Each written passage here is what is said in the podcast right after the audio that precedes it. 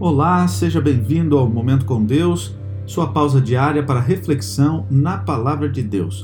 O texto de hoje, Mateus capítulo 4, verso 4, que diz assim: Está escrito: Nem só de pão viverá o homem, mas de toda palavra que procede da boca de Deus.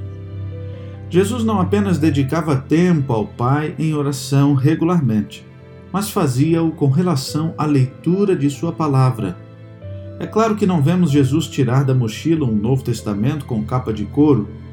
No entanto, vemos seu impressionante exemplo em meio às dores da tentação no deserto ao usar a palavra de Deus para lidar com o inimigo.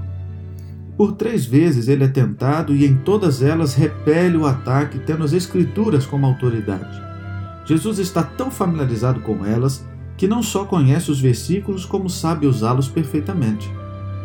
E há também aquela ocasião em que Jesus é convidado a ler na sinagoga. Entregam-lhe o livro do profeta Isaías, ele encontra a passagem, lê e declara: Hoje se cumpriu a escritura que vocês acabaram de ouvir. Jesus sabe lidar com a palavra e ainda é capaz de reconhecer seu cumprimento. Se ele julgava sábio familiarizar-se com a Bíblia, não deveríamos fazer o mesmo?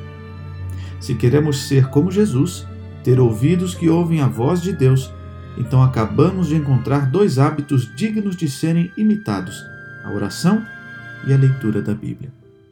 Que tal fazer isso hoje? Vamos orar? Querido Deus, obrigado por mais um dia. Obrigado pelas tuas bênçãos, obrigado por Sua palavra. Cuide de cada um de nós, cuide da nossa vida, dos nossos familiares, dos nossos amigos. Entregamos absolutamente tudo em Suas mãos. E agradecemos por tudo. Em nome de Jesus. Amém. Querido amigo, que Deus o abençoe ricamente, um bom fim de semana e até a próxima semana.